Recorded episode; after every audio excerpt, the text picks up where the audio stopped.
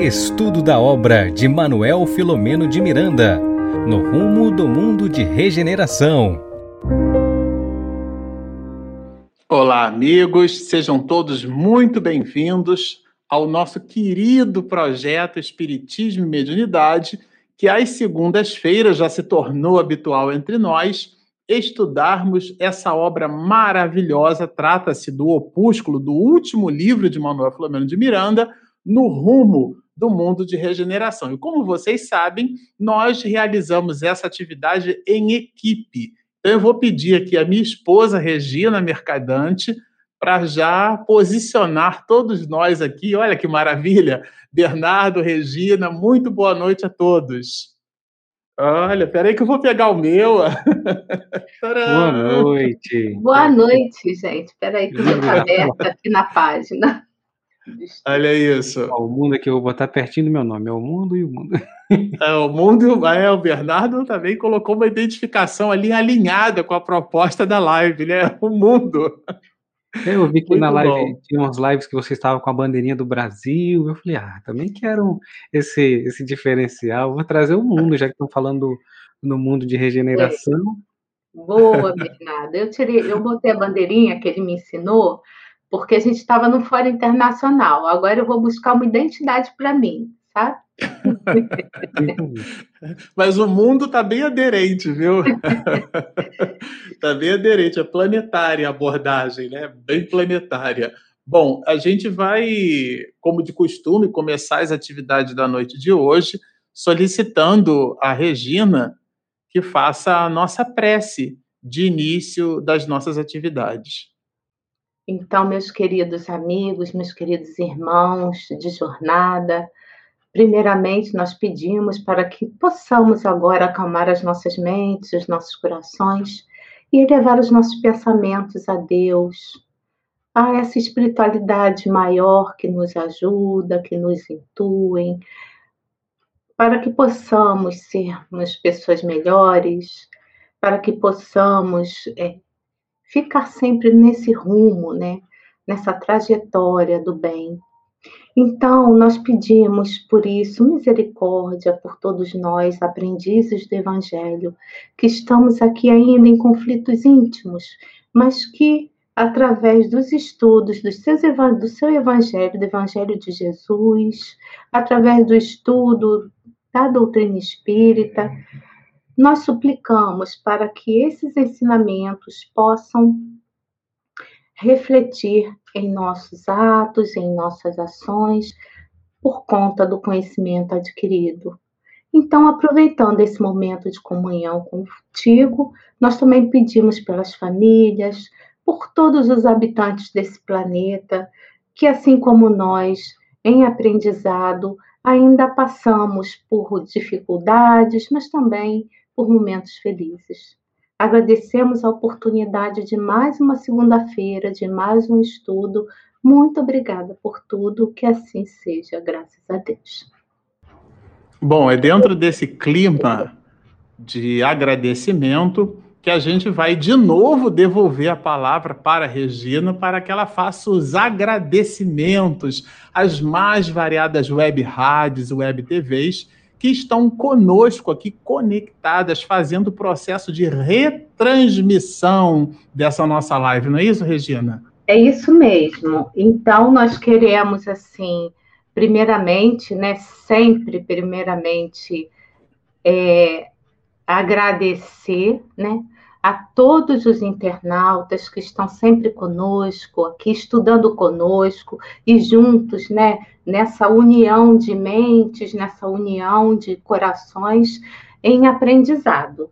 Então, muito obrigada por tudo e também nós queremos agradecer a todos aqueles que estão nos ajudando a, a retransmitir essa live. Então, os nossos sinceros agradecimentos ao pessoal da Web Rádio Fraternidade, muito obrigada, gratidão por tudo, da Web Portal da Luz, de Mato Grosso do Sul, da TV 7, da TV CACAL de Santa Catarina, Florianópolis, eles que estão, tanto têm nos ajudado, do Lar Espírita Caminho do Cristo, né, que fica aqui em Santos, São Paulo, e também da, do, além do nosso Facebook e também além do nosso que estamos transmitindo do nosso canal, né? Eu esqueci, mas já relembrei da Rede Amiga Espírita aqui de São Paulo. Então, a nossa gratidão por tudo, pelo que vocês têm feito com nós, por essa contribuição por nós, pela divulgação da doutrina espírita. Bom, falando em esquecer, Regina, a gente não esqueceu de colocar a Carme aqui no nosso mosaico do estudo, tá certo? Tem alguns companheiros que estão aqui perguntando pela Carmen. Então eu vou dizer a vocês que nós nos dividimos para multiplicar.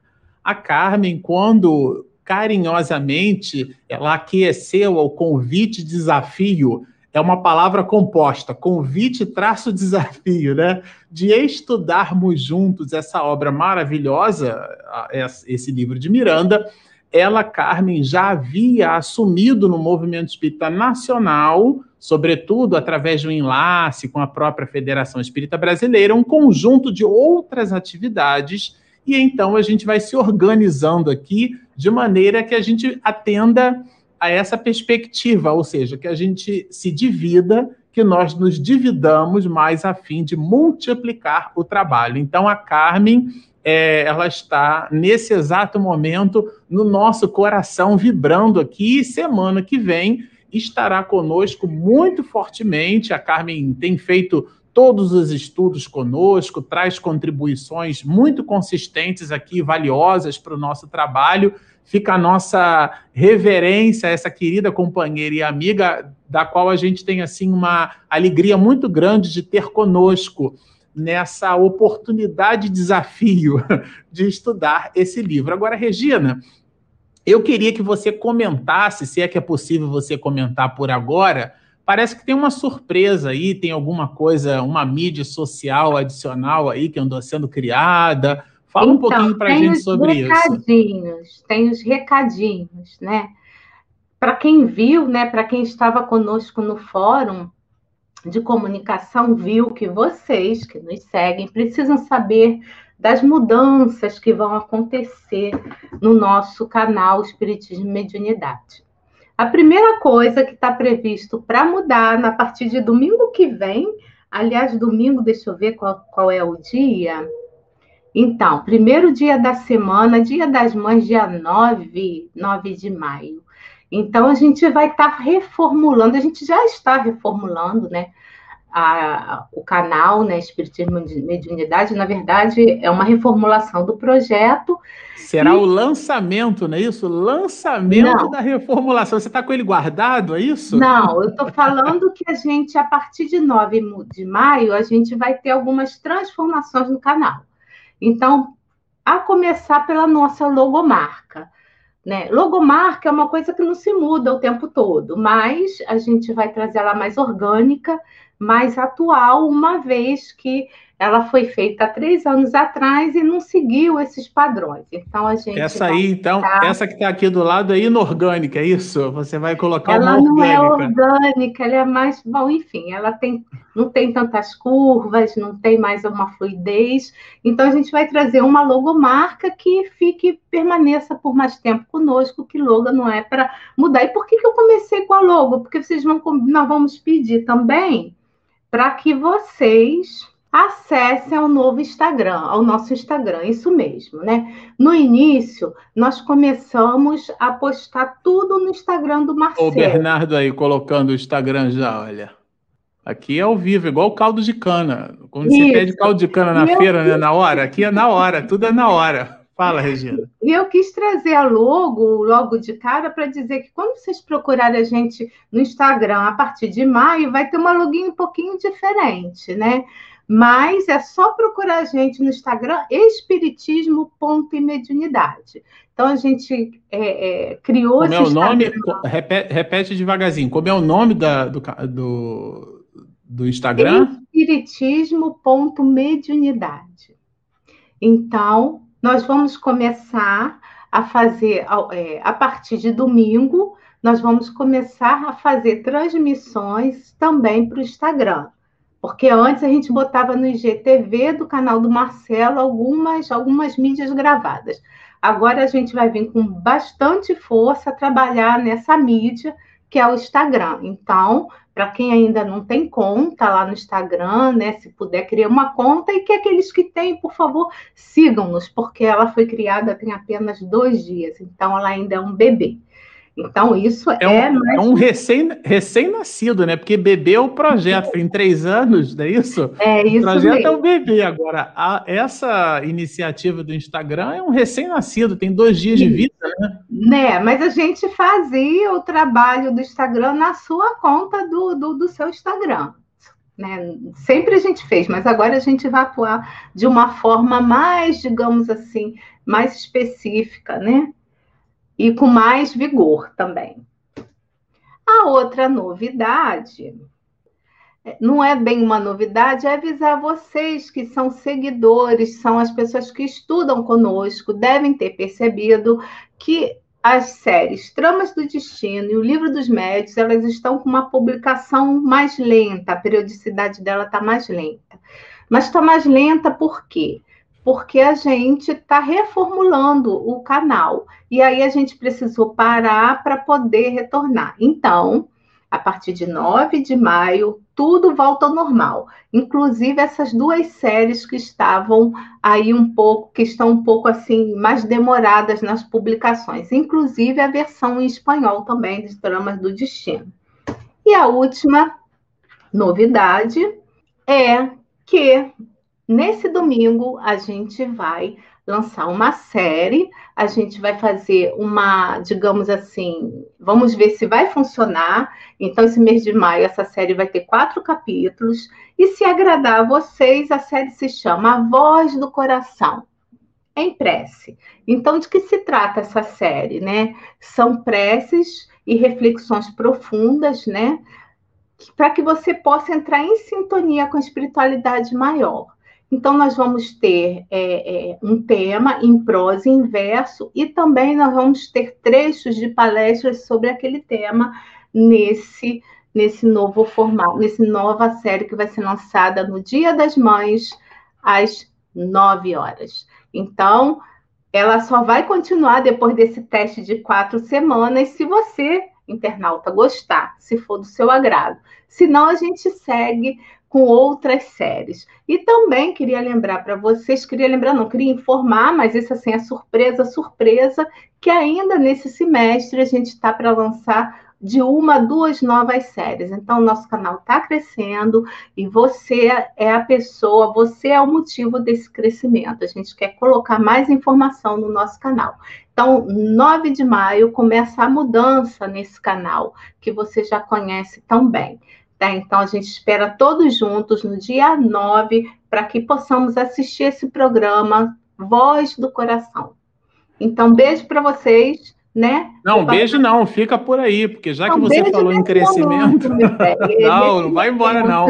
Não vai embora, não. Já que você falou em crescimento, vamos continuar crescendo o conteúdo do nosso canal. Eu vou passar a palavra para você agora, para você dar prosseguimento, porque agora sim a gente vai entrar no nosso estudo. Eu sei que você preparou aí um material brilhante, vi você estudando a tarde inteira com afinco.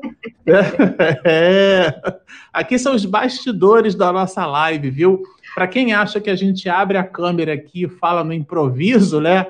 É, não sabe de nada, inocente. A gente precisa estudar. É uma responsabilidade muito grande, é, de verdade, comentar uma obra que tem a assinatura de um espírito que desde 1970 está ao lado da maior referência do mediunato que a gente tem conhecimento depois de Chico Xavier. Estamos falando do humanista baiano, esse médium, esse homem brilhante que recebe em Genebra, na Suíça, um prêmio de pacificador, Divaldo Pereira Franco. Então, esse binômio é um binômio que traz uma responsabilidade muito grande para nós. A gente sente o peso do piano nas costas na hora que a gente pega um capítulo desse e ao vivo resolve comentar.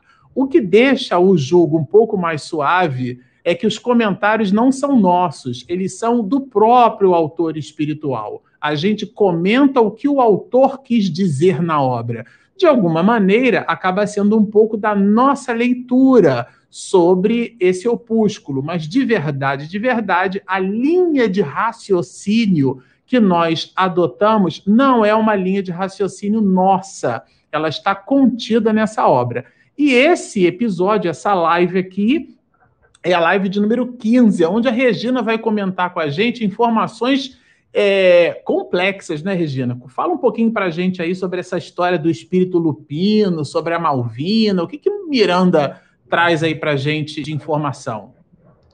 Bom, eu até diria que a parte que me coube hoje, né, atividades complexas no mais além. Então, nesse capítulo 9, a gente está na segunda parte, né, e a gente ficou, para mim, né, do parágrafo 46 a 58, né, que a gente vai encontrar nas páginas 127 a 129, tá? Então, reformulando, re, é, reformulando não, né? É, lembrando que é o capítulo 9, é, atividades complexas no mais além. E nessas atividades, é, agora sim, recordando, por que recordando? Para eu poder, né, para a gente poder falar sobre esses, esses, é, esse capítulo, especialmente nesses parágrafos, a gente precisa ver mais ou menos o que está aconte acontecendo aí nessa história. Tá? Então, nós vamos lembrar que foi falado na semana passada pela nossa querida amiga Carmen, né? Ela fez o estudo, né? Sobre uma jovem auxiliar de enfermagem, uma jovem de 23 anos, tá? E que ela, pelo seu trabalho, ela conduziu ao lar um vírus, né? O vírus, o coronavírus, né? Ela trouxe, ela era sintomática e contaminou os seus pais e o seu irmão de 16 anos. E com essa contaminação, o seu pai, que tinha problemas cardíacos, ele veio a desencarnar. A, a mãe, não, a mãe de 54, ela sobreviveu, mas o irmão de 16 anos desencarnou também, logo em seguida. Então ela ficou desesperada, muito aflita, né? E com um sentimento profundo de culpa, tá? E aí ela pensava em praticar o suicídio. Então, os nossos heróis do plano espiritual fizeram uma reunião mediúnica, tá? Onde a médium Malvina, né, em transe, ela recebe o perseguidor dessa jovem auxiliar de enfermagem de 23 anos, né?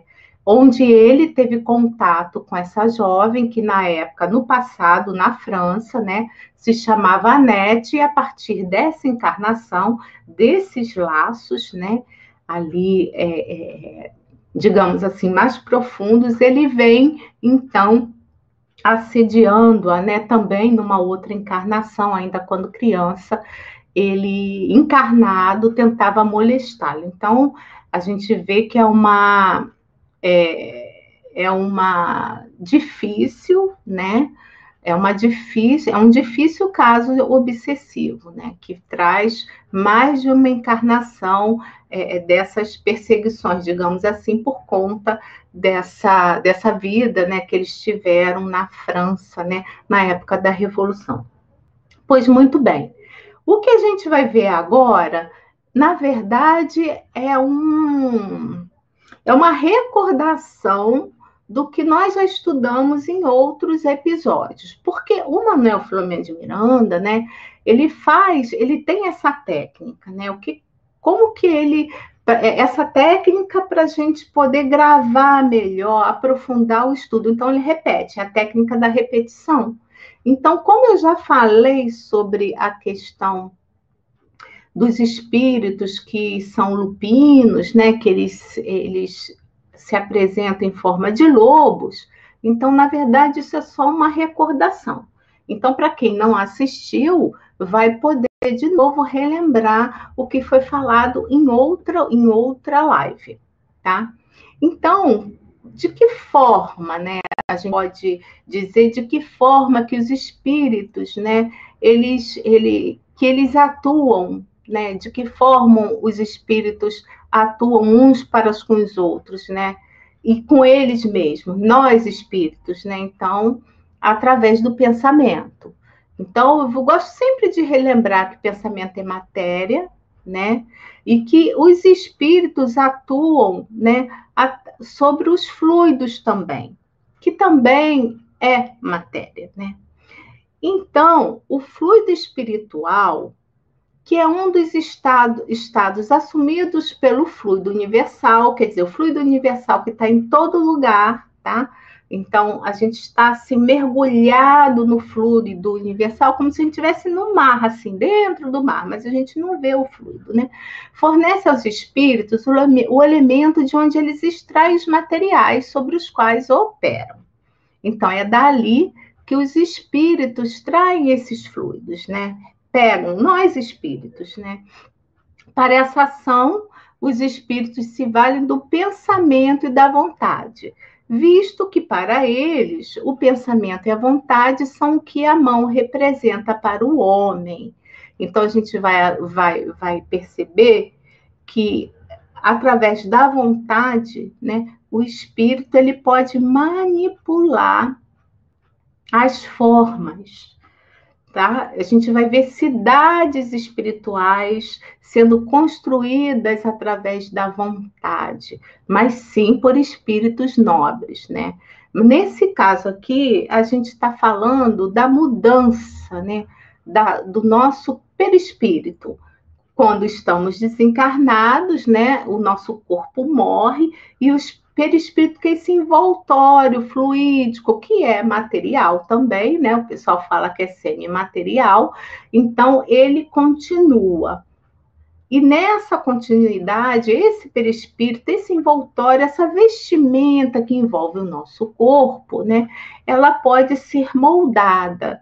E essa, e essa moldura, ela se faz essa mudança através do que? Da vontade, né? E através do pensamento, tá? E como que esses espíritos, esses espíritos infelizes, né, como que eles fazem para que eles possam mudar a sua forma ou mudar a do outro, né? Então, essa mudança, ela acontece de acordo com, com as sugestões hipnóticas. Então, essas sugestões podem mudar o nosso perispírito, mudando transformações, tá? Mas essas transformações têm a ver com o rebaixamento moral do perispírito. Não o espírito nobre vai ser influenciado para se mudar numa forma de um animal, porque ele está muito aquém dessas situações. Nenhum. Então, a gente está falando de espíritos inferiores, né? não muito moralizados, ok?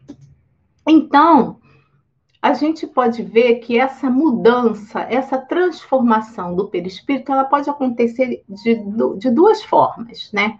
Através da autossugestão, modificada pelo sentimento de culpa ou rebaixamento voluntário. Então, primeiro, ah, eu eu fui uma pessoa que eu eu traí uma mulher que traiu meu marido com várias pessoas, várias formas de traição.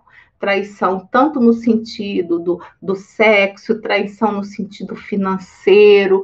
Então, eu fui uma mulher assim e vi que eu usurpei, né? A, a, saúde do meu marido. Então, eu fiz isso. Eu estou dando só um exemplo, tá, gente? Tem várias, várias formas, né? Várias, várias várias problemáticas humanas. Então, quando eu vou desencarnar, eu percebo que eu fico, fiz muito mal a essa pessoa, que pode ser meu marido, que pode ser meu amante, que pode ser vice-versa, pode ser homem e mulher, pode ser, enfim, um amigo, e que eu causei muito mal e me sinto assim, é, é, é, em, digamos assim, me sinto culpada em relação a essa pessoa.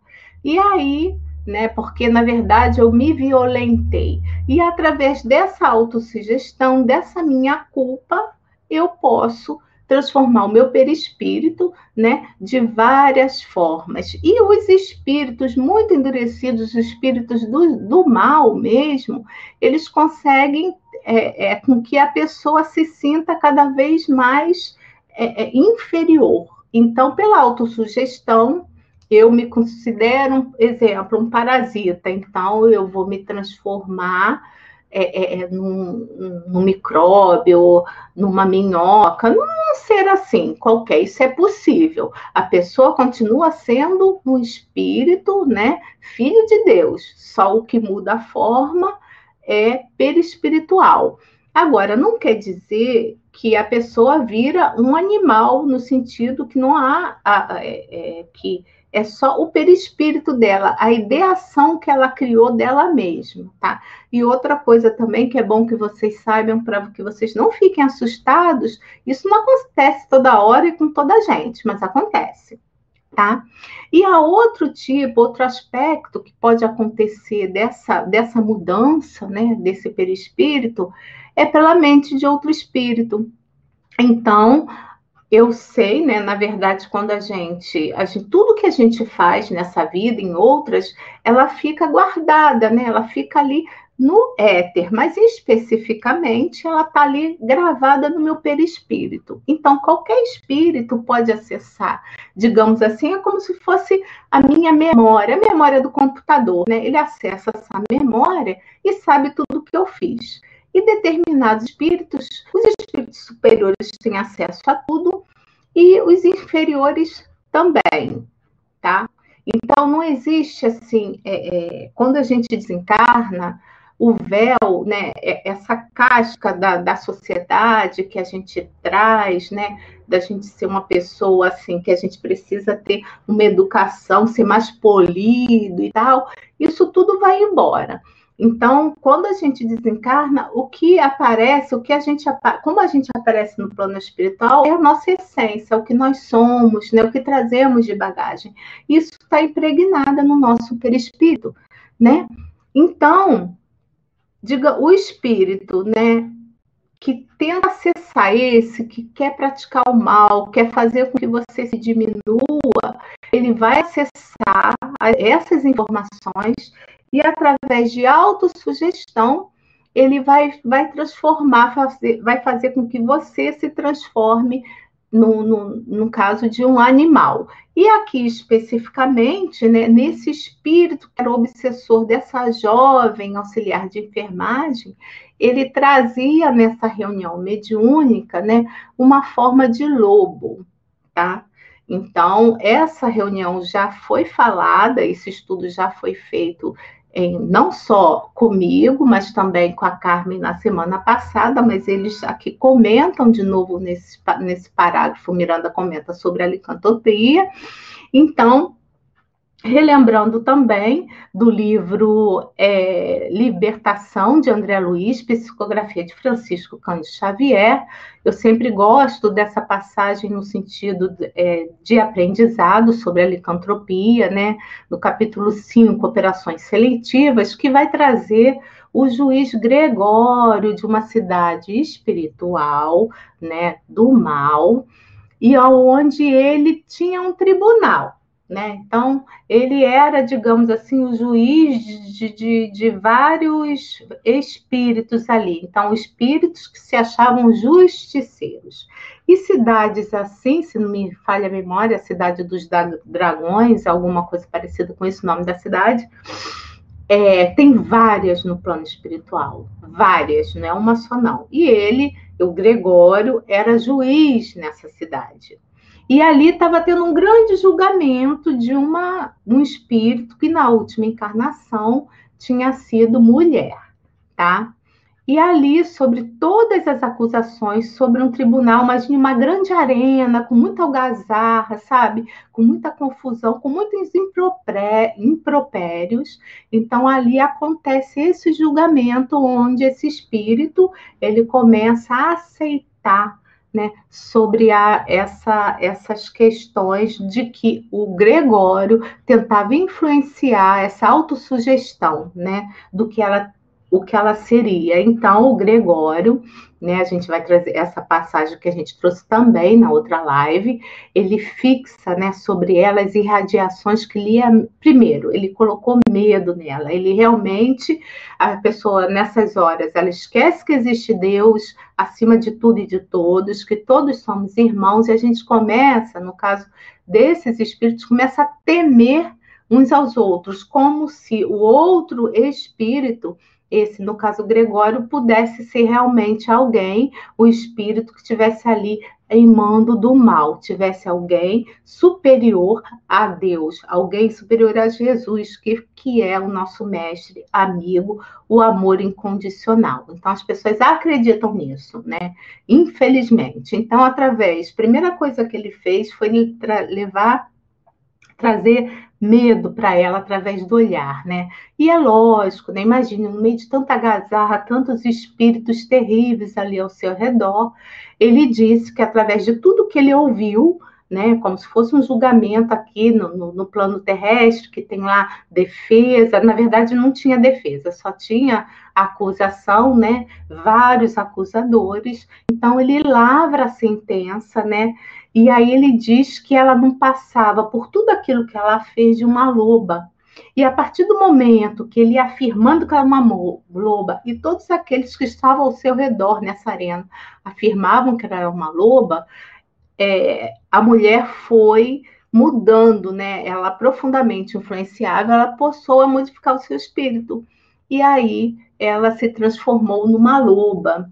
Então, esse espírito que obsidiava essa auxiliar de enfermagem já tinha passado pelo processo. O que não nos fala o autor espiritual Miranda se ele passou através da autossugestão ou se foi por indução, mas ele já tinha, pelas coisas que ele tinha feito, pelo sentimento de culpa, porque fica assim sempre embutido, sabe? Pode estar lá, tá lá no fundo do nosso ser. Aí vocês devem estar pensando, mas como que um espírito mal pode sentir culpa? Ele sente, sabe? Mas fica aquela coisa meio que escondida. E através dessa culpa, dessa situação, de, dessa autoestima baixa, da situação de tudo que ele viu, da revolta contra Deus e contra todos, que esse espírito vai e se transforma. Então, o espírito que estava obsediando a auxiliar de enfermagem era um espírito dessa, desse naipe, né? Ele era realmente, tinha uma forma de lobo, já tinha passado por muitas situações e realmente o plano dele era fazer com que essa auxiliar de enfermagem ela viesse a praticar o suicídio. Né? Então, por isso que os amigos espirituais eles fizeram essa reunião para amenizar né, a situação. E eles conseguiram. E eu gosto sempre de lembrar né, que, principalmente para quem participa de reunião mediúnica, que atrás de um grande obsessor tem sempre um grande amigo espiritual. Então, para que vocês que participem de reunião mediúnica, lembrem sempre que essa reunião é uma reunião de amor.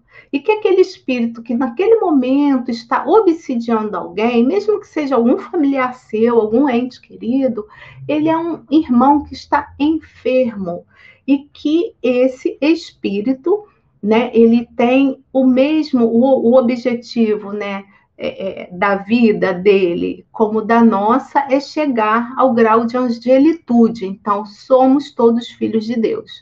Então, ao invés, quando a gente estiver passando por situações difíceis, que a gente possa lembrar que somos todos irmãos e que o nosso obsessor algum dia já foi o nosso amigo, né, o nosso comparsa que conviveu conosco, né?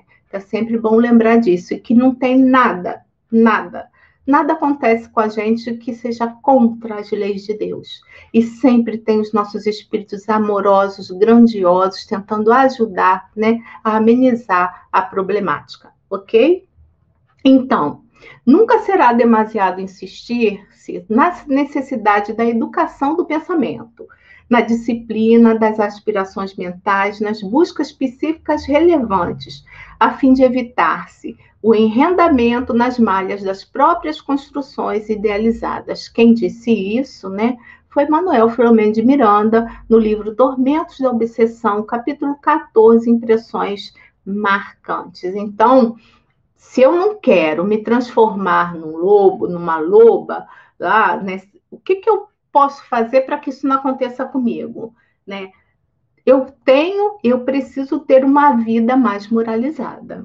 E através dessa moralização, eu vou educar o meu pensamento. Então, não se preocupem, é, é, não fiquem desesperados. Para você que entrou agora na nossa live, ou você que começou a estudar Espiritismo agora, e que tem algum sentimento de culpa de alguma coisa que você já fez que não foi muito legal, sabe?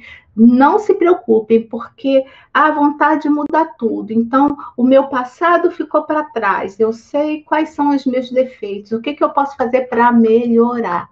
Isso tudo é levado em consideração, né? A vontade é tudo. Então, a partir de hoje, o que, que eu posso fazer para que eu seja uma pessoa melhor? Ok? E aí, mais à frente, né, o Miranda vai falando das qualidades da Malvina, né? Porque a Malvina, era, era, era um, é um espírito, né? Muito gentil. As qualidades dessa médium, né? Ela era missionária, ela é missionária no sentido doutrinário, né? Ela está encarnada ainda, e ela serve a causa espírita com abnegação e entrega total. Olha as qualidades da médium que participou da, que participou dessa reunião no plano espiritual, lembrando que essa reunião aconteceu no plano espiritual, mas que, que também né, participa essa média em várias reuniões no mundo carnal, né? Então, assim, quais são as qualidades dessa médium, né? Quais são as qualidades, eu diria, para vocês de um médium para poder participar de uma reunião como essa? E por conta dessa generosidade, né? E por conta dessa aplicação, dessa disciplina, a Malvina era, ela sofria perseguição dos espíritos perversos. Aí vocês devem estar pensando, mas como se uma pessoa, né? Ela está sempre fazendo boas ações, ela tem a perseguição dos espíritos perversos. E é sempre bom lembrar que é, nada, é, nada é por acaso. E através dessas perseguições, em capítulos anteriores, a gente vai ver que a Malvina ela, ela aceitava as perseguições para poder servir de exemplo, para poder amenizar as dores do próximo. Né? Então, elas aconteciam, elas acontecem por vontade dela. E sempre quando a gente também, né, mesmo que nós não sejamos médios com, com a moralidade da Malvina, a gente ter alguma perseguição, né, de algum espírito obsessor nosso, tá? Que a gente possa lembrar né, que ele é o nosso irmão, que está também é, tentando se reajustar, só que ele ainda está completamente perdido, e que, através das minhas boas ações, eu vou conseguir transformá-lo Tá? Porque ele vai começar a ver que essa mudança acontece, está é, é, tá acontecendo comigo e pode acontecer com ele. E se eu não conseguir transformá-lo através das minhas ações, ele não vai mais ter acesso né, às coisas ruins que ele tentava. Ele não vai conseguir botar nada na minha cabeça. Então, ele acaba se afastando, seguindo o caminho dele. Tá? Mas no caso da Malvina, ela seguia, ela, sofria a perseguição, e aí a gente vai ver, se não me falha a memória, no capítulo 1, que era por vontade própria, tá? E ela era vítima de inimizades, intrigas e calúnias. E, e é bem interessante isso, né? Falando bem rapidamente, que ninguém é, ninguém joga pedra na árvore que, que não dá fruto, né? Então, isso acontece com todos nós, acontece nas casas espíritas, na vi nossa vida de trabalho, na nossa vida em família, né, alguns parentes, enfim, né? Então, ela era vítima, né, de inimizades, intrigas e calúnias por conta da inveja, tá? Sofria também dores contínuas devido a uma enfermidade orgânica, né? Então, o Miranda recapitula, faz essa recapitulação da Malvina, mas ela sempre continuou fiel ao programa exaustivo e abençoado que ela tinha traçado para ela, né? E aí nós vamos ver no livro de lições de sabedoria, né? A gente vai ver que, que a gente tem um, um aprofundamento sobre o tema, né? Então, que fala so, sobre. Eu estou tentando lembrar aqui se o livro. É, se, quem é o autor espiritual, tá? Que eu não coloquei aqui, mas eu fico devendo isso para vocês, né? Então, os candidatos ao trabalho mediúnico, junto das criaturas humanas, precisam refletir com segurança e discernimento antes de abraçá-lo, conscientes de que se encontram diante de um dos mais sérios compromissos espirituais da vida. Então, acho que quem fala isso, se não me como editora jornalística Fé, talvez tenha sido o próprio Chico. Realmente estou puxando pela memória, não está vindo. Mas é, é, vamos lembrar que mediunidade é coisa séria. Reunião mediúnica também, né? Então a gente vê hoje em dia algumas casas espíritas com pessoas assim é, que parece que vão para a reunião mediúnica como se fosse para um parque de diversão. Então, acima de tudo, não é só ter a, ser uma pessoa disciplinada ou uma precisa ter muita disciplina e precisa ter seriedade. Mas a seriedade aqui no trabalho não é a seriedade da pessoa ficar com o rosto sério. Seriedade no sentido da mudança, da transformação. O que, que eu estou fazendo aqui? Né? Eu estou aqui em aprendizado, eu estou numa reunião mediúnica, primeiramente, para o meu aprendizado, e em segundo lugar, para poder colaborar na causa do Cristo. Então, eu preciso mudar de atitude. Essa é a primeira coisa que um médium sério deve fazer. Mesmo que a mudança ela ocorra paulatinamente, mas ele precisa mudar de atitude, tá? E para encerrar, a gente trouxe uma nota do próprio livro, né, do Manuel Filomeno de Miranda, num desses parágrafos, que ele fala o seguinte: todo médium fiel a Jesus passa por esse caminho estreito. Eu vou repetir. Todo médium fiel a Jesus passa por esse caminho estreito, que chamamos via crucis, para melhor instrumentalizar-se espiritualmente para o ministério. Então, para quem quer ter uma mediunidade fiel a Jesus, disciplina, disciplina, disciplina e muito estudo, ok? Então, um beijo grande, continuamos aqui, né? Vou parar a minha apresentação para passar a palavra para o Marcelo. Espero que vocês tenham é, é, refletido sobre o tema e qualquer dúvida que vocês possam tirar suas dúvidas aí através das perguntas é com você, Marcelo. Maravilha, Regina. Dando prosseguimento ao nosso estudo, né, é importante a gente observar que existe uma sequência lógica. Então, a Regina expediu aqui um conjunto de informações sobre esse capítulo 9 e nós ficamos aqui com uma parte do capítulo 9 que vai do parágrafo 59. A gente se divide por parágrafo, não é isso, Bernardo, Regina, né? É, então, não é isso? então, é, os nossos comentários estão contidos nos parágrafos é, do 59 até o 63. Esses são os nossos comentários. Bom, aqui é alto nível, né? Vamos imaginar que a gente pegou um helicóptero e a gente está olhando a cidade assim de cima do helicóptero, né? Tudo é bonitão, às vezes a cidade a rua tem que varrer, tem bastante coisa aí para acontecer, mas na hora que a gente desce do helicóptero e olha no detalhe, a excelência está nos detalhes. Então é o que a gente vai buscar fazer a propósito dos comentários aqui do nosso autor espiritual. Como vocês observaram, Regina comentou depois dos processos de licantropia, a posição da médium Malvina esse estoicismo moral, essa condição intrépida do médium, né? Que a gente pode se servir de uma expressão que vem da obra e da literatura de André Luiz, essa expressão que é o mediunato, é o mais alto grau do exercício mediúnico. Porque ele vai colocar aqui, é, Miranda, que o amor sempre produz ternura, a ação mediúnica voltada para esse halo de ternura, né? E essa, a mediunidade seria, portanto, uma experiência de amor. E a gente poderia, num primeiro momento, ficar um pouquinho confuso, porque, afinal de contas, o contato com os espíritos ele é neutro. O que é que significa isso?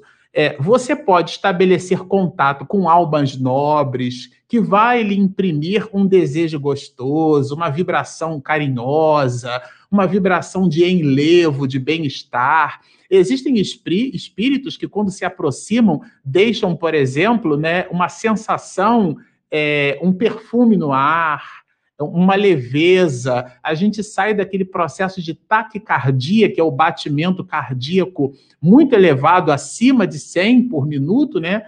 É, é para um processo quase de braquiocardia, ou seja, um batimento assim, uma pulsação por segundo, aquela coisa suave. Então, o espírito deixa uma, uma sensação gostosa, mas existem aqueles outros que, quando se aproximam de nós, deixam um vigor do ponto de vista da tenacidade de sua inferioridade moral, que ligado ao nosso psiquismo, esses espíritos vão imprimir o revés, ou seja, vão imprimir ataque cardíaco, vão imprimir odores, as mais das vezes pútridos, como a gente observou aqui em vários dos comentários de Miranda, vão imprimir uma sensação que pode quando não bem percebida em nós, pode nos levar ao acanhamento, ao ensimesmamento, a gente fica assim, então, é, introjetado, a gente fica, então, recluso, nós nos afastamos das pessoas, e aquele processo de influência que se transforma num domínio, capítulo 23 do livro dos médios, né? Que Allan Kardec vai categorizar como sendo a obsessão. Esse processo onde a criatura ela encontra na percepção dos espíritos esses mecanismos de desconforto psíquico, como igualmente físico, como eles poderiam ser uma experiência de amor. A gente ficaria imaginando aqui, né? Bom, mas aí é, Miranda ele vai trabalhar conosco alguns elementos que vão nos fazer perceber por que é que é, essa experiência é uma experiência de amor porque ela significa uma negação do homem velho. Através de quê? Através do, do exibicionismo e do modismo, da moda, não é? Aquilo que a gente faz que está na moda.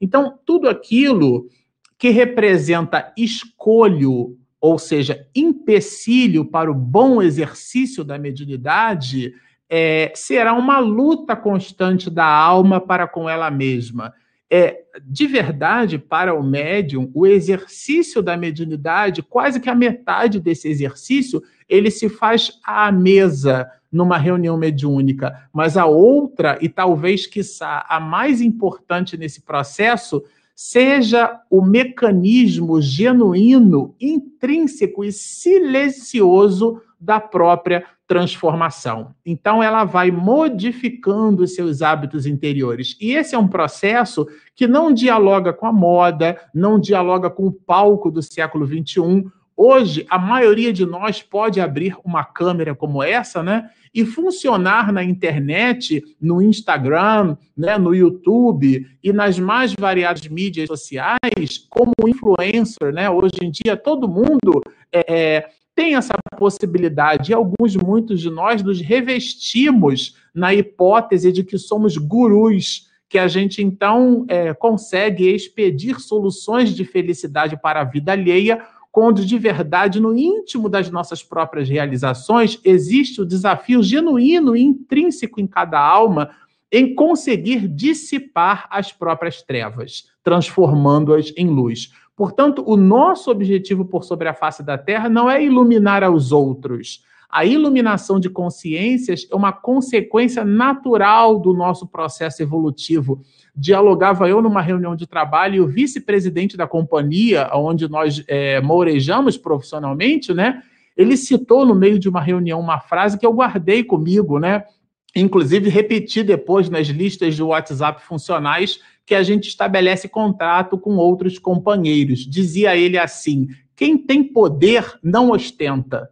A pessoa que efetivamente tem a condição, ela não faz propaganda daquilo que possui. Imaginem se uma pessoa que é humilde ficar o tempo inteiro mostrando que ela é humilde. Ela simplesmente exala a humildade. E o exemplo, o comportamento dela modifica as outras pessoas. Mas vejamos, né?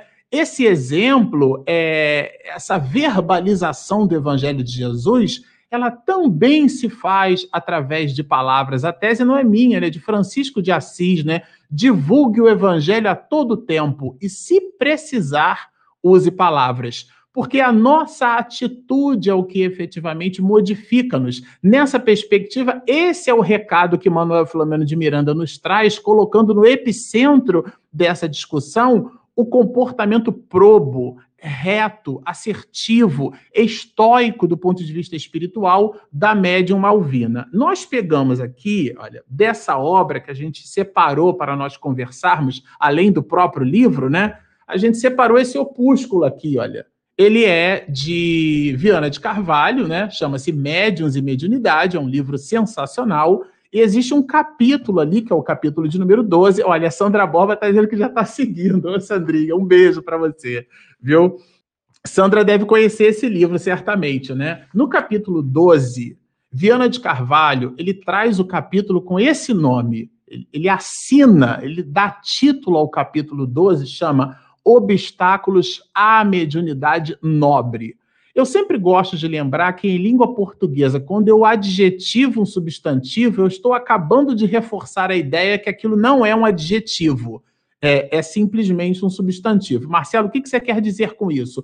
Quando a gente chama de mediunidade nobre, é porque existe mediunidade que não é nobre. Então, quando a pessoa diz assim, eu sou médium, não quer dizer nada. Aliás, está no item 159 do capítulo 14. Todos nós somos médios, não há nenhuma especificidade, não há nada que nos distancie, que nos diferencie das outras pessoas, né? Basta uma releitura é, cercada de acuidade em cima do próprio item 159 do capítulo 14. Está na parte segunda do livro dos médios. Allan Kardec traz a definição brilhante sobre mediunidade. Todos nós somos mais ou menos médios, né? Nessa perspectiva, Viana de Carvalho vai trazer aquilo que ele considera e dialoga com as observações de Miranda na obra No Rumo do Mundo de Regeneração, como sendo o obstáculo à mediunidade nobre, porque existe mediunidade sem nobreza. Esse aqui é o ponto de Viana, esse aqui é o ponto de Miranda.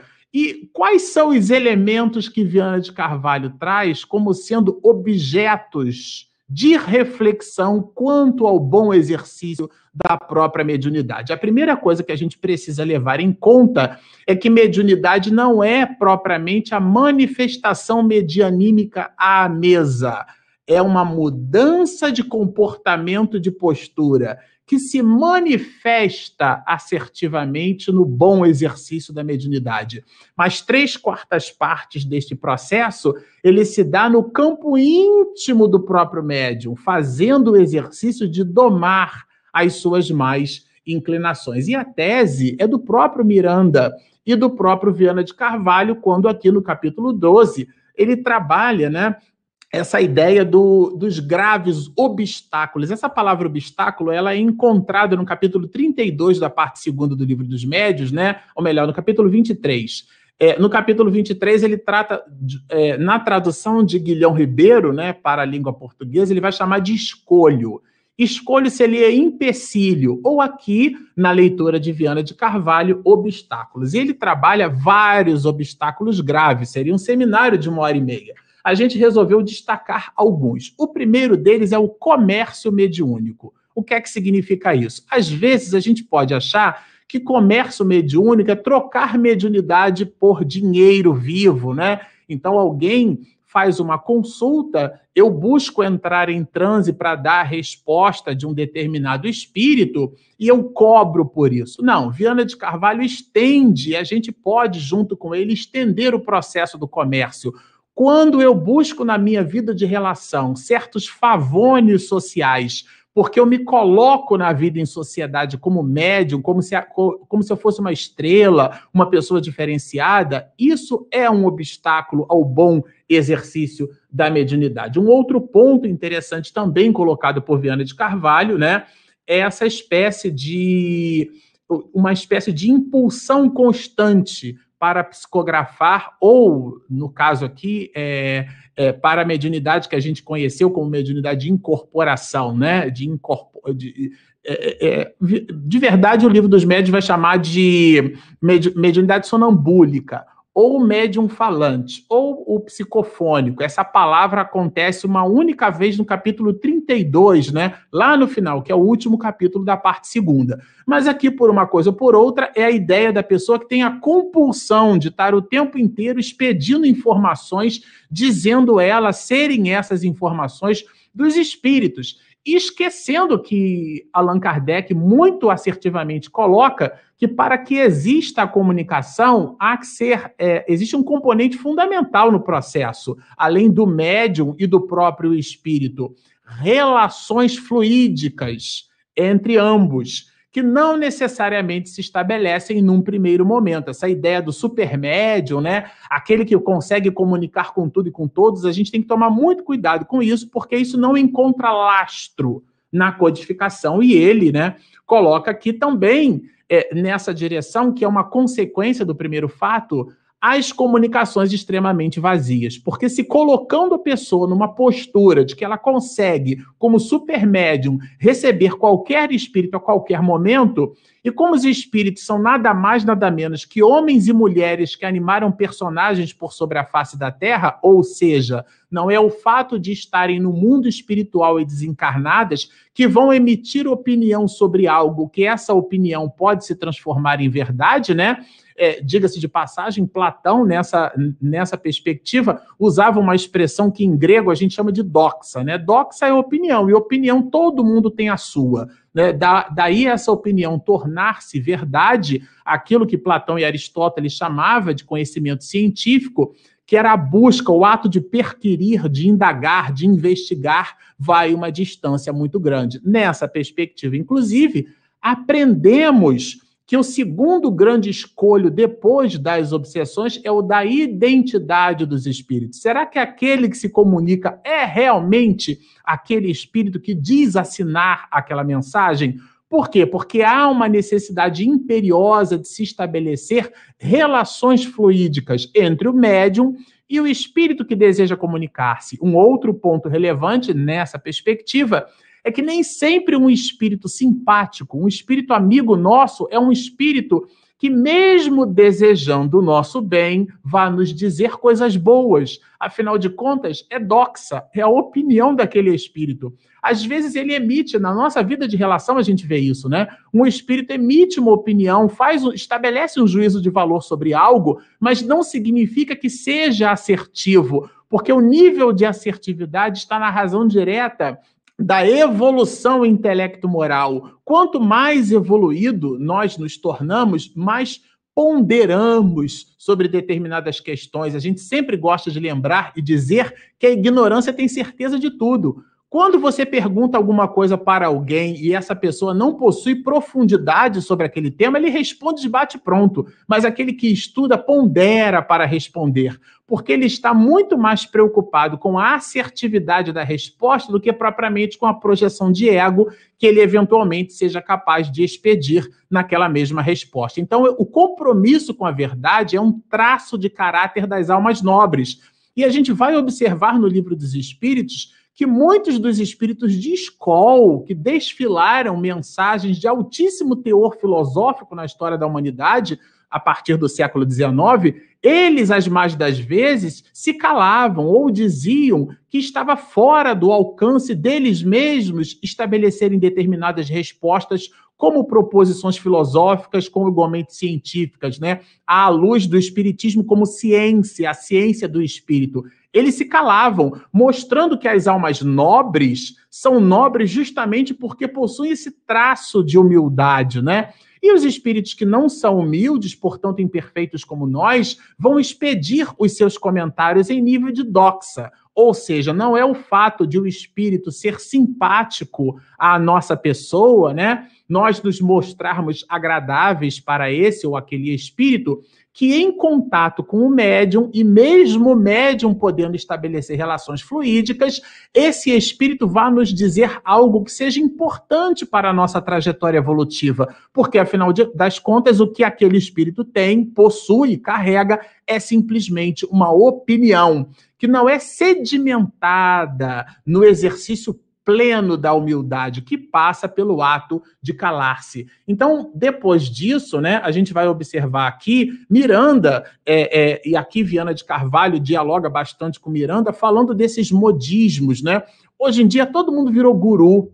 A, a gente tem dificuldade né, de estabelecer uma, uma ideia central de que o médium, as mais das vezes, é um espírito falido que recebeu um patrimônio enorme para se reabilitar. Então a gente observa uma pessoa com muitas possibilidades mediúnicas, por exemplo, ela vê os espíritos, ela escuta os espíritos, né? Os espíritos falam usando o seu instrumento fonador, a sua laringe, né? Daí o médium psicofônico atua pela psique através da imantação perispirítica, né? E através desse halo, desse campo, permeando a sua mensagem pelo influxo mental, é, nós, como médiums, somos capazes de expedir mensagens desses mesmos espíritos. Então, vocês vejam, a pessoa possui assim, uma multiplicidade, é como se fosse um, um quitaro, né? Do ponto de vista mediúnico. É um, o quitaro sendo um multi-instrumentista, então é um médium, né? Com múltiplas possibilidades, como a gente vai perceber no quadro sinótico do capítulo 16 da parte segunda do livro dos médios, aquele que se reconhece com essas múltiplas possibilidades, ora, nossa, eu posso muita coisa, mas às vezes é um espírito falido, repito, que recebeu um patrimônio enorme para se reabilitar. Então, é importante nós nos colocarmos no nosso lugar. O nosso compromisso é com o nosso próprio soerguimento moral. A, a relação contábil que possuímos é com a nossa própria consciência, mas a gente pivota o assunto achando que, como somos portadores de uma carta cheia de excelências, a excelência está em nós.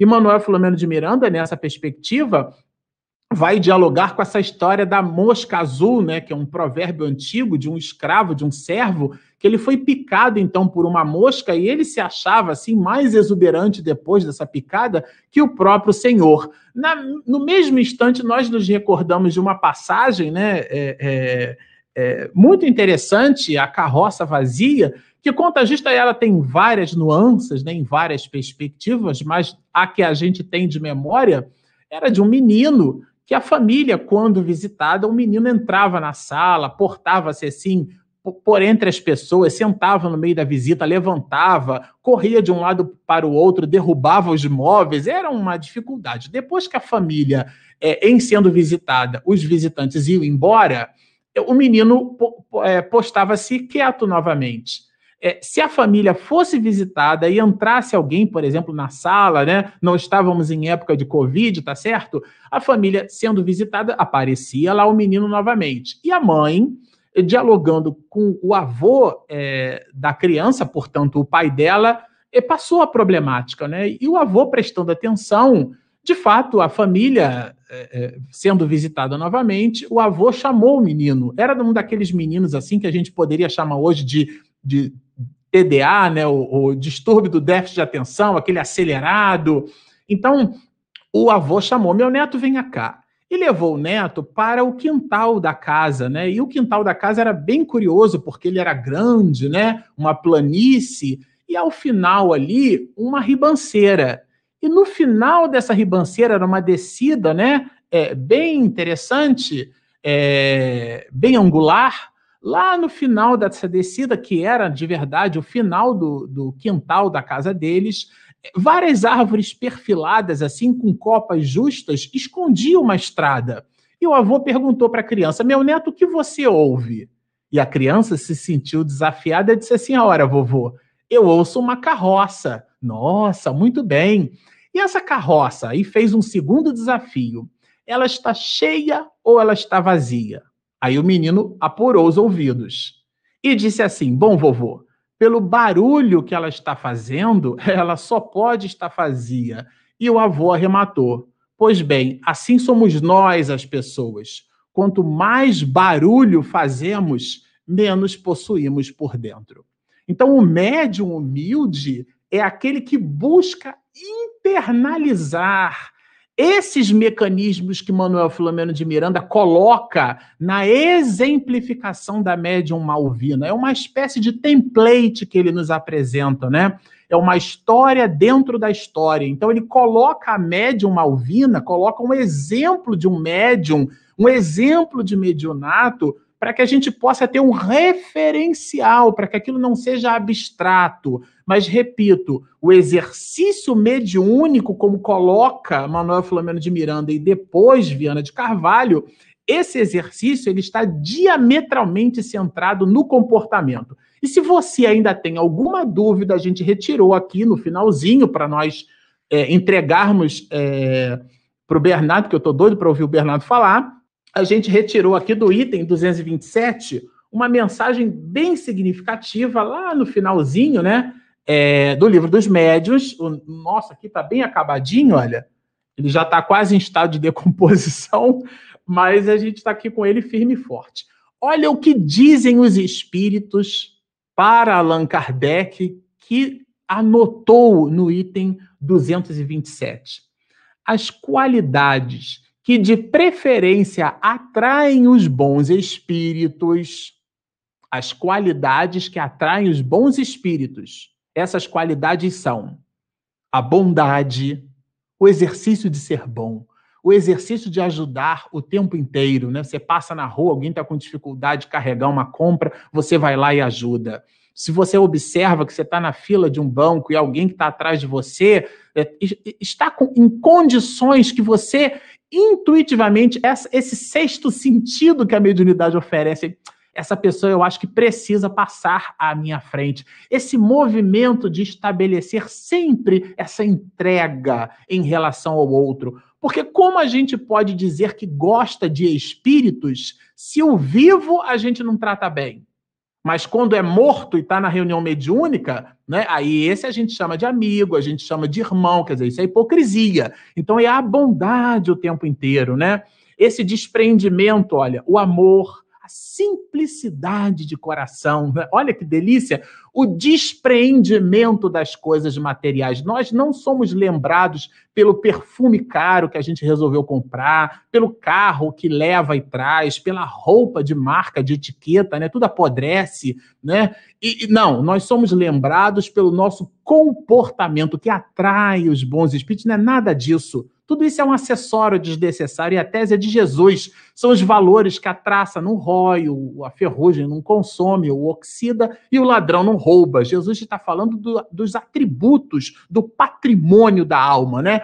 É isso que atraem os bons espíritos. Agora, os defeitos que os afastam, seria uma outra live só para a gente falar nisso, são o orgulho, o egoísmo, a inveja, o ciúme, o ódio e a cupidez, a sensualidade muito comum nos dias atuais, né? E todas as paixões, e essas paixões fazem o quê? Escravizam o homem à matéria. É disso que trata Manuel Filomeno de Miranda, que a gente buscou apoio em Viana de Carvalho e em Allan Kardec para descrever, no exemplo de Malvina, aquilo que poderíamos classificar como sendo o mediunato. Bom, é, Bernardo, é com você. É muito bom, né, essas, essas palavras. E a gente, dando prosseguimento ao nosso estudo de hoje, é, a gente está ali, então, entendendo a médium Malvina e essa reunião, reunião mediúnica que se apresentava, né, e o espírito que estava lá também participando, as situações que estavam acontecendo e como foram apresentadas, ficou para a gente ali do capítulo 60, do, do parágrafo 64 até o parágrafo 81, e a gente conseguiu entender que ali havia uma mensagem central que falava como os fossem os inimigos de Jesus, né? Os, se apresentavam como os inimigos de Jesus. Então, é, o obsessor buscava inserir com balbúrdia e algazarra a reunião beniúnica. Então havia todo um isolamento que controlavam as entidades infelizes que faziam parte do secto de comuni do comunicante, né? Então estava lá todo o espírito, um grupo de espíritos que o seguem e também estavam lá com o propósito de fazer algazarra, de fazer, de, ou até mesmo tentarem agressão, como nos conta Miranda.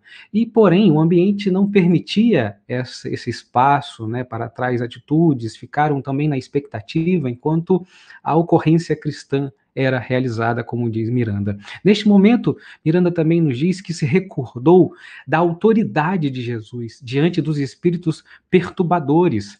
Então ele falava o seguinte, né, é, dos espíritos perturbadores, cruéis, essa autoridade que Jesus apresentava e apresenta com duas ou três palavras, a grandeza do seu verbo, a sua aproximação produzia neles o efeito desejado, que era de liberar o paciente dos seus insistentes que estavam ali sufocando, né? E trazendo para esse olhar que Miranda nos apresenta, vamos refletir que há no evangelho diferentes relatos de curas, de obsessões realizadas por Jesus, como a do homem dominado por uma legião de espíritos. Em Marcos, Mateus, né, em Lucas, fazem referência a essas narrativas sobre a sua passagem do endemoniado de Gadareno no Evangelho, em que ele estava lá perturbado, né, estava lá perturbando também o ambiente, e que certa vez, vendo de longe Jesus, veio ao encontro correndo e, dando já um grito, já disse: Que tens tu comigo? Jesus, filho do Altíssimo, né? Eu te esconjuro por Deus, não me atormente nada, né? Jesus já não tinha dito nada e ele vinha e via ao longe também como que ele eh, Jesus estava lá e já mostrava essa autoridade, né? Então assim ele pediu para que Jesus não o atormentasse, mostrando então que eles reconheceram em Jesus esse espírito elevado, essa luz, né, de Jesus que já o perturbou de tal forma que quando ele perguntava isso para Jesus, né, Jesus já saía, já falava o seguinte, né, sai desse homem espírito impuro, que quando Jesus perguntava a ele é, quem era, e ele já dizia que era o nome dele era Legião, porque somos muitos, né, e falava um pouco mais sobre isso. Então, é, já recordamos que como diz Miranda, né, duas ou três palavras, a aproximação de Jesus já te mostrava essa autoridade. E falando mais sobre obsessão, podemos notar que obsessão é esse mal epidêmico que afeta a humanidade desde os tempos imemoriais. Decorre dessa imperfeição moral do ser humano, de, da mesma forma que as doenças resultam também nas imperfeições físicas, né? Isso para é, isso nos apresenta também em a Gênese, no capítulo 14, no item 46, e também no livro é, dos Médios, na parte 2, no capítulo 23, é, vamos, é, e, e, chama-se a obsessão, é essa ação persistente de um espírito mal que exerce sobre o indivíduo e apresenta também características diferentes que vão desde uma simples influência moral, sem imperceptíveis sinais exteriores, até perturbação completa do organismo, das faculdades mentais. Mas aqui também estamos acompanhando Miranda falar da reunião com o espírito que se apresentava, né, com o seu grupo, né? E vamos também olhar pela ótica do obsessor, do obsessor desse espírito que está obsediando, né? Obsessor que ele se intromete na, na vida alheia, né, da pessoa, alimenta-lhe de ideias fixas a ser mantidas, afeta-lhe o equilíbrio emocional e psíquico também surge como efeito das inquietações, às vezes desconfianças, inseguranças, enfermidades, enfim, inúmeros problemas que esse obsessor vai causando na pessoa. E nos diz Miranda que foi o visitante esse espírito que estava ali se apresentando na reunião mediúnica que iniciou o diálogo de forma arrogante e cínica. E ele diz com essas palavras, né? E ele começa falando que sabia o que estava acontecendo ali, que escolheu os seus acompanhantes para essa apresentação, para uma apresentação bizarra. Então ele foi com esse intuito de fazer algazarra, de agredir, e já foi falando, se apresentando o que era da dinastia Míada, né, que essa dinastia, ela tem origem, ela é originada de Meca, na Arábia Saudita, e segue falando também que estavam unindo é, sunitas e xiitas. Aqui um ponto muito interessante, né? Porque existem diferença entre sunitas e xiitas muito fortes, né? E os sunitas acreditam que o califa, o chefe do Estado, sucessor de Maomé, deveria ser eleito pelos próprios muçulmanos. Já os xiitas, né? O profeta, do, o sucessor legítimo deveria ser Ali, o genro de Maomé, que por fim foi assassinado. Então essas diferenças sempre geraram muitos conflitos entre eles. E essa separação teve origem uma disputa de longos anos após a morte do profeta Maomé sobre quem deveria liderar a comunidade muçulmana. Bom, esse povo que sempre teve muita, teve muito conflito entre si, agora estão unidos e falando que estão se unindo para dizer que estão com um inimigo muito grande e incomum, que é o profeta Jesus. Por isso nós é, trouxemos essa parte do, do, do, capítulo, né, falando esses, os inimigos de Jesus, porque eles se apresentam dessa forma. E fala que por volta do século VII, judeus e cristãos se uniram contra eles. E diz que vão lutar até que encontrem o paraíso é, preconizado pelo Corão. Ah, o Corão, o Corão é o livro sagrado do Islã, né? E é nesse ponto que Antúlio, que está ali dialogando com o Espírito, diz que, apesar de desencarnado, ele ainda não havia desfrutado da plenitude celestial que, segundo ao Corão, logo após a morte do fiel, se é justo e devotado, experimenta de imediato as delícias do, do paraíso, mas acaba, né? Mas como acaba de expor, ele fala que não está exatamente assim. Isso porque é, no reino dos céus, né, se encontra no coração pacificado, no sentimento do amor. Então, esse reino, esse céu, esse paraíso está num coração pacificado, num coração repleto de amor. E que pelo Espírito que ele está falando, ele está numa província espiritual de lutas, de sofrimentos, né, de rancores e perseguições. E diz, né, Antúlio, que, que não reconhece, então assim, que reconhece até que os xiitas têm é, né, como o seu lema, o sacrifício, a abnegação, que é uma regra muito bela, mas que, no entanto, séculos após a morte dele, não pôde fruir da felicidade que é prêmio dessa conduta após a morte. Então, coloca em xeque a questão e bota para questionar e fazer reflexões, né, o espírito, né, que está ali numa luta, querendo o paraíso, mas vive anos e anos nesse ambiente de lutas e guerras, né? E nessa hora, o semblante do médium muda totalmente, fica transfigurado e diz que e aí o espírito diz que está buscando uma guerra total contra Jesus. Olha a seriedade, né? Espírito de anos e anos buscando uma guerra total contra Jesus. Enfim, e diz Antúlio que já antecipando as fragilidades humanas, Jesus providenciou enviando à terra o consolador prometido, que não se tratara de superar e nem de enfrentar, mas sim de evitar o mal, que todos vós sois portadores, não tem vitória física, mas sim a união de sentimentos pelo bem e pela sociedade. E é sobre isso, né, que eu gostaria também de aprofundar nossa reflexão que Miranda nos traz. E, e no livro A Religião dos Espíritos tem uma passagem, tem uma mensagem de Emmanuel que diz assim, como é, com o nome Doutrina Espírita. Olha que interessante. Então, no livro Religião dos Espíritos, a mensagem de Emmanuel que diz assim: a doutrina espírita, e diz pontos de apoio e de consolo do espiritismo, falando que toda religião exorciza os espíritos infelizes. No entanto, só a doutrina espírita se dispõe a abraçá-los como doentes, neles reconhecendo as próprias criaturas humanas desencarnadas em outras faixas de vibração. Então, que lindo, né? Para a gente perceber que, independente de tudo, a doutrina espírita coloca para a gente esses irmãos estão doentes, precisando ser curados. E ele diz também, Emmanuel, toda religião educa. No entanto, só a doutrina espírita é aquela que se permite o livre exame do sentimento livre das compreensões dogmáticas, para que com a fé complete a razão face a face. Isso, então, aqui a gente vê na prática. Vimos aqui apresentado por Miranda que a fé colocada face a face com a razão se perde em jogos de palavras, se mostra perdida em sentimentos que se opõem à lei morais, às leis morais. Logo, quando é questionado, né, cadê o paraíso que você tanto queria?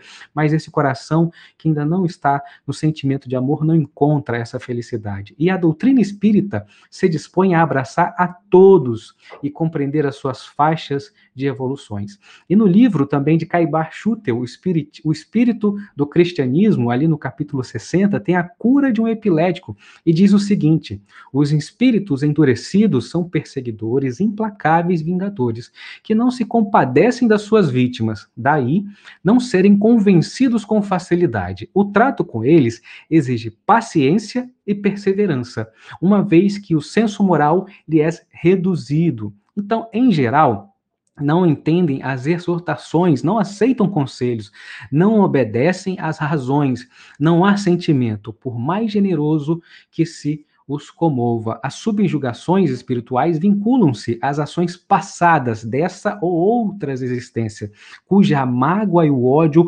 mantêm ainda ligados ao seu, o seu obsessor, ao obsidiado. Então, eles é um coração com muita mágoa, muito ódio, que precisa ser, precisa de paciência e perseverança para que o senso moral seja a direção do seu caminho. E meditando sobre essa guerra que encontramos nesses capítulos, nesse capítulo, nessa parte né? E, e também lembrando é, a questão da, da autoridade de Jesus, isso é muito importante, né? Para que a gente saiba que a autoridade de Jesus em poucas palavras, com a sua aproximação, que ele é o governador espiritual do orbe, é por ele que todos nós cometemos e falhamos para que nós possamos aprender com nossos erros hoje e, e ser exemplos para os nossos irmãos no futuro. Então, quero lembrar do Evangelho de Lucas, no capítulo 20, do versículo 1 a 8, que diz assim: Aconteceu é, que quando ele, Jesus, né, ensinava ao povo no templo, anunciando a boa nova, os chefes, os sacerdotes, os escribas, os anciãos se apresentaram, porque, segundo eles, Jesus não estudara, nem poderia ser um intelectual. Então, eles falavam assim: diz-nos que com, com, que autoridade faz essas coisas, né? É, ou quem te deu esta autoridade? Então, questionando, querendo saber a autoridade de Jesus, ou quem deu essa autoridade.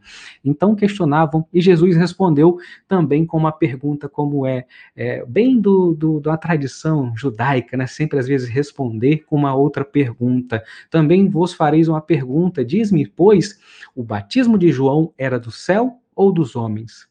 O batismo de João era do céu ou dos homens? Olha a pergunta profunda de Jesus, né? E eles começam a conversar e julgam-se as autoridades e conversam entre si. E se dissermos assim, se pensam, né? Se a gente de falar que foi do céu, então é, por que não crestes? E se dissermos se foi do homem, todo o povo nos apedrejará, pois tem por certo que João era o profeta. Olha a dúvida que Jesus colocava no coração desses homens, na mentalidade desses que se achavam as autoridades do momento, porque o povo acreditou em João na sua filosofia, na sua mudança. Então o povo estava com João e dizia para todos os lados que ele era um profeta, mas nenhum escriba, nenhum sacerdote, nenhum ancião acompanhou João. Então ficavam com a dúvida, né? Então ficava ali, se dissermos se é do céu, por que não acreditavam nele? Mostrando então a incoerência. Se dissermos que é do homem, é, então tem por certo que vamos ser apedrejados, né? Porque não vamos aceitar, então vamos desfazer da autoridade de João. E foi, com, e foi aí que responderam que não sabiam de onde era. Ficaram sem resposta. E Jesus encerra e diz: Tampouco vos direis com que autoridade faço isso, porque se eles, é, porque se fosse dizer a eles também, tampouco iriam compreender, né? não iriam compreender.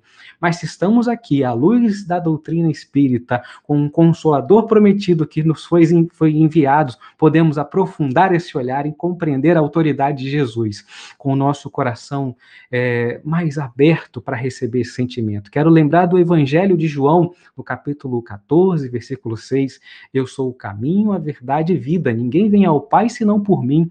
No Evangelho segundo o Espiritismo, no capítulo 1, no item 10, já nos diz Kardec no início, né, sobre a autoridade moral do Cristo. O ser humano é guiado na sua busca pela conquista da felicidade plena. Um dia Deus, é, por caridade, permitiu que o homem visse a verdade, parar as trevas, eliminar as trevas. E esse dia foi o advento do Cristo. Então, a autoridade de Jesus é de cunho moral, que se impõe naturalmente, sem ofensa, sem violência. É a autoridade do amor. O dia em que a humanidade tiver o conhecimento da mensagem de Cristo, uma nova ordem vai se estabelecer no planeta, que o mundo de expiação passará para se elevar à categoria de regeneração, e os seres humanos mais fraternos, mais solidários, entenderão e vão aceitar a liderança real verdadeira de Jesus. Então, esse inimigo só tem um lado, só tem um lado da agressão. o outro é o amor e o acolhimento. São com essas palavras que a gente encerra o nosso capítulo de hoje, para que, como vamos continuar na próxima live, esse diálogo entre o espírito e ali se apresentando na reunião mediúnica. Marcelo, Regina. Bom, como vocês observam, o livro traz informações ultra mega consistentes, né? A gente, quando resolve assim desdobrar o estudo da obra, a gente percebe que tem bastante informação na informação, né? Isso tem um nome, chama-se metadado, né? É o dado do dado, né? A informação da informação. E é o que a gente tem buscado fazer. Regina, agora, os nossos internautas têm feito perguntas aqui, né? A nossa lista de mensagens, ela, como dizem os, os os mais novos, né, está bombando, não é isso?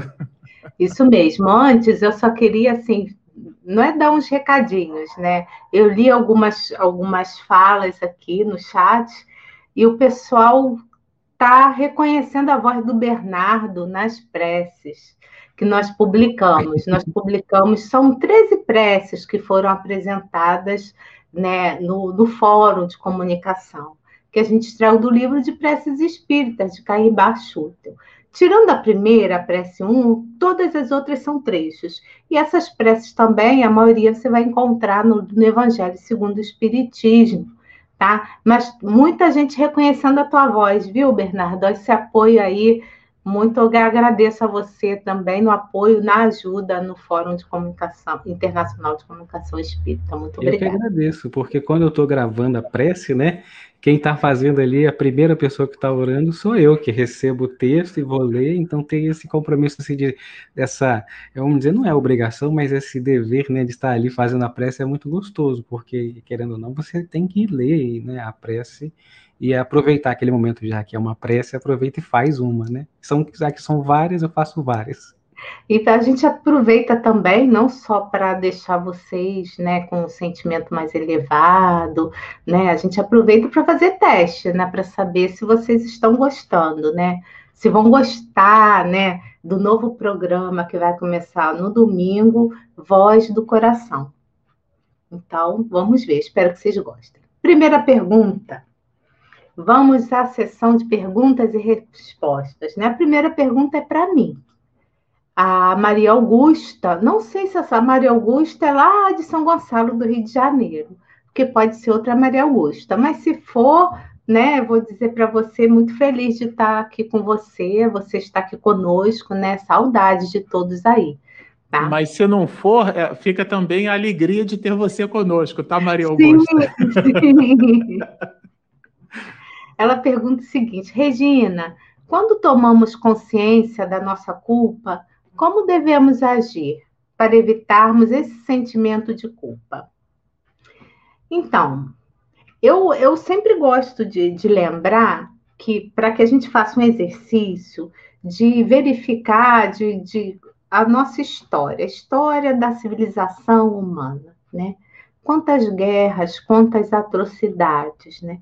E se somos reencarnacionistas, estávamos lá nesse meio, né? Nas guerras, né? Na época dos vikings, lá na época primitiva, quanta bobagem nós já não fizemos.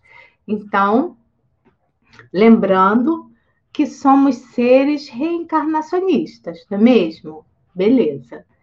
É, e em cima disso, todos nós já tivemos dificuldades, já passamos por muitas dificuldades, eu vou diria, diria assim. Então, o que, que a doutrina espírita ensina para gente? O que passou, passou. Não adianta a pessoa ficar, ficar assim, é, com um sentimento ruim de que ah, eu fiz isso, eu fiz aquilo, eu fiz aquilo, e agora como vai ser? Como não vou para o umbral, vou ficar lá nessas cidades infernais. Não adianta, não é nada disso. A partir do momento que a gente toma conhecimento, e esse conhecimento é paulatino, nós vamos nos libertando das nossas próprias atrocidades. Então, em cima do que eu conheço hoje, o que, que eu posso fazer para não cometer mais as mesmas, as, mesmos, as mesmas coisas não tão boas que eu fiz? Então, E, e, lembrando que Deus perdoa todos nós, sabe? Porque Ele nos ama, é nosso Pai amoroso. Então, em cima do que eu fiz, né? Então, eu não vou fazer mais. Então, eu preciso praticar o quê? O auto-perdão. É esse auto-perdão que eu preciso praticar para que eu possa, a partir de agora, construir boas ações. Então, a culpa realmente, ela traz problemas muito sérios, até doenças no nosso corpo, porque ela penetra, né, através no nosso perispírito e estraga com a gente, assim, não só na mente, mas também nos sentimentos, com, com, com o nosso corpo físico. Então, tem que praticar o quê? O, o auto-perdão, né? E a gente consegue praticar o auto-perdão através do nosso arrependimento, tá bom? Então, é isso. Ah, eu queria lembrar também que quando na minha fala eu citei o livro, né, que foi do do Chico, e eu fiquei na dúvida se a fala era dele, se era do Emmanuel, eu não falei, mas eu fiquei na dúvida. O livro é, são mensagens na Folha Espírita, 23 anos de trabalho na Folha Espírita que o Chico Xavier fez. Então, a mensagem era de Chico Xavier, ok? Eu disse que eu ia ver e eu recapitulei. Agora, tem várias perguntas para o Marcelo. Vamos lá, procurar aqui. É do Daniel, essa é para o Marcelo, 814. Só um momento. Enquanto isso, alguém pode responder que alguém perguntou se enquanto o livro foi psicografado antes ou, de, ou antes da pandemia? Ah, já achei Daniel. Eu particularmente sei que foi durante, agora se foi antes eu não sei. Alguém sabe responder se esse livro no rumo do mundo de regeneração foi psicografado antes da pandemia? A data da introdução, né, o capítulo, o livro tem 20 capítulos e tem uma, um introito, né, tem uma introdução, que inclusive recebe exatamente esse título. Né? A gente estudou aqui isso no início da live, né? E a data é de novembro de 2020. Esse é o referencial seguro que a gente tem. O livro, portanto, foi lançado no meio da pandemia e traz, curiosamente, informações que se revelam agora e, portanto, aparecem depois. Ok, então vamos à mensagem do Daniel Rosa. É a pergunta. Por que no livro dos médios nos diz que raros são os espíritos encarnados ou médios que jamais ou uma, os maus espíritos ousassem envolver? Quais os atributos de não ser permissivo nas teias das trevas? Aqui eu vou passar para você, Marcelo, que você que falou de reunião mediúnica, né? É, essa mensagem aí é fácil da gente responder, porque Allan Kardec já resolveu essa encrenca. Ela está contida no capítulo 16 da parte segunda do Livro dos Médios, onde Allan Kardec trabalha a ideia do quadro sinótico. Aliás, eu vou pedir a vocês, para quem se interessar sobre o assunto, para vocês darem uma olhada na nossa página na internet, espiritismo e mediunidade.info. Nome é comprido, mas acha lá. Espiritismo e mediunidade.info. Essa expressão é tudo junto. Quando vocês abrirem a página, no canto superior direito vai ter uma seção de downloads. Lá vocês vão encontrar o quadro sinótico, que é o capítulo 16 da parte segunda. Ali Allan Kardec estabelece vários atributos. Um deles é das qualidades morais dos médios, né? Que ele, inclusive, tem um capítulo que trabalha especificamente as qualidades, a influência moral do médium. Ele trabalha a influência do meio, ele trabalha vários tipos de influência. E uma delas, tão importante quanto para a expedição do fenômeno mediúnico, é a própria influência moral, as características morais do médium, né? Vale super a pena, viu, Daniel? Dar uma olhada, porque Allan Kardec ali estabelece relações consistentes sobre a nossa necessidade de, modificando as nossas estruturas psíquicas, sermos capazes de sintonizar com esse ou aquele espírito. A moralização ela é um atributo é, comum e necessário a qualquer criatura humana, mas o médium é aquele que, em sintonizando com os espíritos, em tese, ele tem é, um esclarecimento mais consistente, porque afinal das contas o espírito fala pela sua boca, diz dos seus amores, das suas dores, dos seus desejos, né? Se a gente quisesse resumir toda a agonia dos espíritos no mundo espiritual seria numa palavra: arrependimento. O muito que poderíamos ter feito e o pouco que fizemos. E o médium que tem a possibilidade de entregar essa mensagem e não dar conta de si mesmo é realmente um, uma encrenca muito grande, é um inferno mental muito grande. Então, quem acende uma vela é o primeiro a se iluminar. O Bernardo falou aqui das preces, né? Tá ali fazendo prece e tal, tá orando. Quer dizer, na hora que a gente está com aquele mecanismo, se nós não formos capazes de resolvermos as nossas próprias encrencas, sabe, Daniel? Então, nessa perspectiva, torna-se ali uma obrigação moral, né? E o capítulo 16, fica aí a dica do livro dos médios, é um endereço seguro para quem quer estabelecer reflexões nesse sentido. Bom, a Riane, ela pergunta para qualquer um de nós três. Tá? Bernardo responde, Bernardo. Poderiam tá explicar um pouco, eu não sei porque está dentro do seu tema, se você sentir à vontade, tá, Bernardo? Poderiam explicar um pouco sobre a necessidade de reunião mediúnica no plano espiritual, mesmo estando todos no mesmo plano? A pessoa quer saber por que ter reunião no plano espiritual se, se tão, alguns são encarnados, né? Eu acho que eu entendi isso. Não, acho que pode ir Marcelo mesmo, ele tá, tá no tema ali, tá... Tá engrenado, né? Tá em é, segunda, tá né? Eu achei que cabia mais a ele é. mesmo. Né? Tudo bem, não tem problema. Sem problema, Regina. A eu ideia aqui é o seguinte, a comunicação é um, é um atributo comum é, é, a todos nós, né? Então, a mediunidade é um mecanismo de comunicação, é tornar comum. A comunicação é o ato de tornar comum. E, e, e, quando você tem uma distonia vibratória, o que é que significa isso, Riane?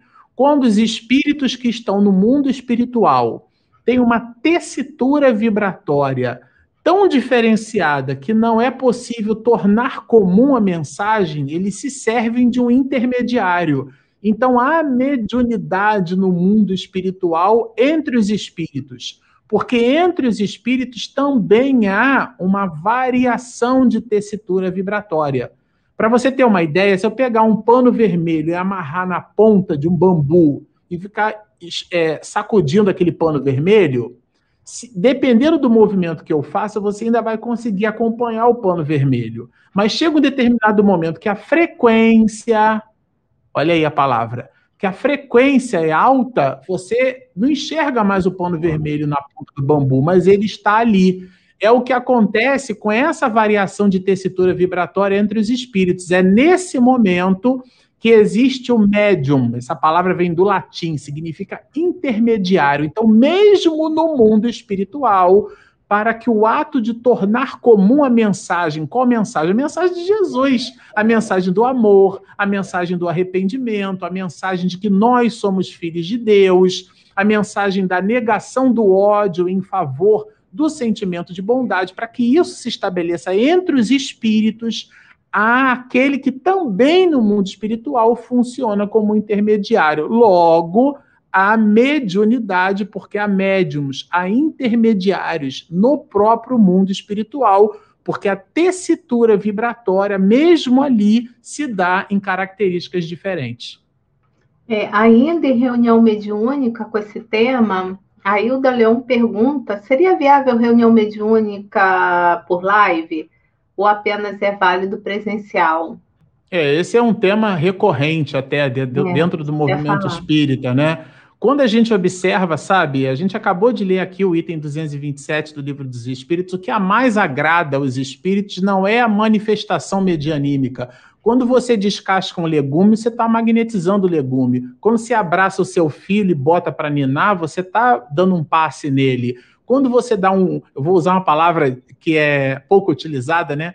Quando você dá um ósculo ou um amplexo, o que é que significa isso? Um beijo ou um abraço em alguém, você está dando um passe magnético. Né? Jesus, Amélia Rodrigues nos diz que a sombra de Simão Pedro projetada sobre as pessoas curavam-nas. Mas a gente estabeleceu a teatralidade do, do gestual, tá certo? Então a gente fugiu um pouco do propósito da grande potência da alma que é a vontade. Nessa perspectiva, o que nos estabelece como médios não é estarmos à mesa recebendo espíritos, como se o espírito fosse um furúnculo que eu tenho que lhe expurgar aquilo porque eu estou percebendo a influência, eu tenho que dar manifestação, eu tenho que dar passividade, não. A grande passividade é a da alma, é, é ser paciente, é percrustrar a alma e perceber que você não é tão é, é, gracioso como projeta para o mundo, que existem valores dentro de você que você precisa despertar e acordar. E esse é um trabalho íntimo, que nada tem a ver com exacerbar a posição de um determinado espírito. Nessa perspectiva, a mim me parece que a pandemia nos convidou a fazer esse trabalho e esse mergulho. É fazer é a casa espírita dentro de nós, né? É o templo espírita dentro de nós. É aquele, aquele eu vou encerrar, Regina, é aquele instante onde Jesus, no processo de transfiguração, os espíritos, nossa Senhor, permita construirmos aqui um templo de adoração e Jesus dá para Pedro o exemplo que serve para a humanidade inteira. Pedro, tu és pedra. Sobre esta pedra edificarei a minha igreja, mas haverá tempo em que o homem construirá um templo dentro do seu próprio coração. A nós nos parece que esse tempo está chegando, porque o século XXI na, na Covid nos convida à casa espírita dentro de nós. Muito bom. Lembrando que a nossa próxima live é nessa quarta-feira, às 19h30. Né? Então, toda primeira quarta-feira do mês nós temos o aulão da mediunidade, no qual né, quem está à frente desse trabalho é o Marcelo, que é um profundo estudioso dessa temática, né? Então, vai acontecer às 7h30 e ele está fazendo um resumo dos episódios da série O Livro dos Médiuns. Lembrando também a você que, para que você entre no Instagram, né? E siga-nos no Instagram, arroba espiritismo.mediunidade. Eu vou botar aqui para quem ainda não conhece, não, entrou depois na live, é que agora a gente vai começar a fazer hum. transmissões pelo Instagram. E para aqueles que continuaram perguntando da Carmen, né, quem entrou depois, ela vai estar de volta na próxima segunda. Então, eram essas informações que eu queria dar, agradecendo de novo a participação de todos. É, é, vale a pena lembrar que a Carmen, ela, ela na verdade não voltará porque ela não saiu. É, ela só não esteve hoje. Voltará, estará é de volta. É, é, assim, é uma serve. provocação. Eu sou um espírito perturbado, né? Então a Carmen é uma companheira querida, continua somando conosco no trabalho. Ela assinou aqui um contrato com o Manuel Filomeno de Miranda, né? Lá do cartório espiritual. E ela estará conosco, mas como a gente comentou anteriormente, ela, a gente divide para multiplicar e isso é uma coisa que pode acontecer, inclusive, com qualquer um de nós, né? Pode existir uma semana onde nós não estaremos eventualmente, ou o próprio Bernardo, ou a Regina. Eu já faltei uma. Então, é, o trabalho segue, o trabalho permanece, o estudo vai continuar. A gente tem um cronograma que nós estabelecemos, né? E a gente vai seguir fielmente esse cronograma. Não é isso? Isso mesmo. E a gente chega ali para o final do nosso trabalho hoje, né?